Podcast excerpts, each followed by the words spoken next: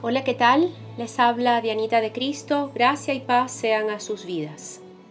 Les invito una vez más a un tiempo de oración. Leamos en la carta de Santiago, capítulo 5, versículo 16, en su segunda parte. Dice, la oración eficaz del justo puede mucho. La Biblia nos ofrece una gran cantidad de orientación sobre cómo podemos profundizar nuestra comunicación con Dios, nuestro Creador. La porción bíblica que hoy les comparto nos habla de una oración eficaz. ¿De quién? Del justo. Les dije que les estaba leyendo la segunda parte de este versículo. Él mismo, en su primera parte, nos invita a que estemos en paz con nuestro prójimo. Dice, confesaos vuestras ofensas unos a otros y una invitación además a orar los unos por los otros. Entonces, en resumen, nos insta a estar en paz con nuestros semejantes e incluso orar por los mismos, a Dios.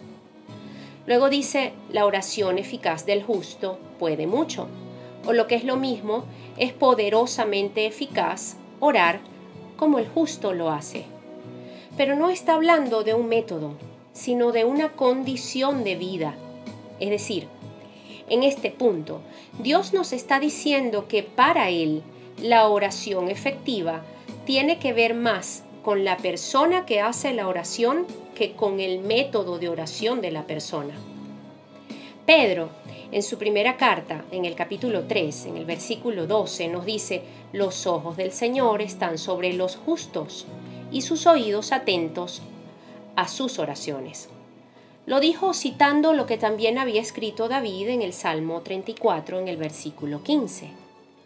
Entonces creo que lo importante es ser justificados por Dios y estar en esa condición. Entonces nuestra oración ya de por sí es y será poderosamente eficaz. Ahora, ¿cómo somos justificados por Dios? Bueno, les comento sencillamente. Primeramente, por nuestra fe en Jesús. Sin fe en Él, sin Él es imposible. Al creer en Jesús, atendemos su llamado al arrepentimiento y entonces obtenemos su perdón. Para que nuestro arrepentimiento sea genuino, nuestra actitud debe ser humilde. Y alguien humilde pues también no tiene ningún problema en obedecer. Si se los explico más cortito, sería así. Sin fe en Jesús no hay acceso al Padre.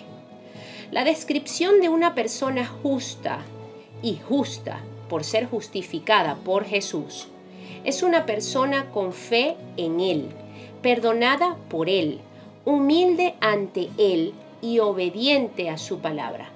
Y si obedientes a su palabra, en paz con Dios, con nosotros mismos y con nuestro prójimo. Si podemos vernos en ese espejo, tengamos la seguridad de que nuestras oraciones pasan del techo. Nuestras oraciones llegan al trono de la gracia y misericordia de Dios. Nuestras oraciones son poderosamente eficaces. Ciertamente, las apasionadas oraciones de los justos hijos de Dios pueden lograr mucho. Oremos. Padre Celestial, con humildad, reconociendo nuestros pecados, te pedimos perdón. Confesamos a Jesús como Señor y Salvador de nuestras vidas.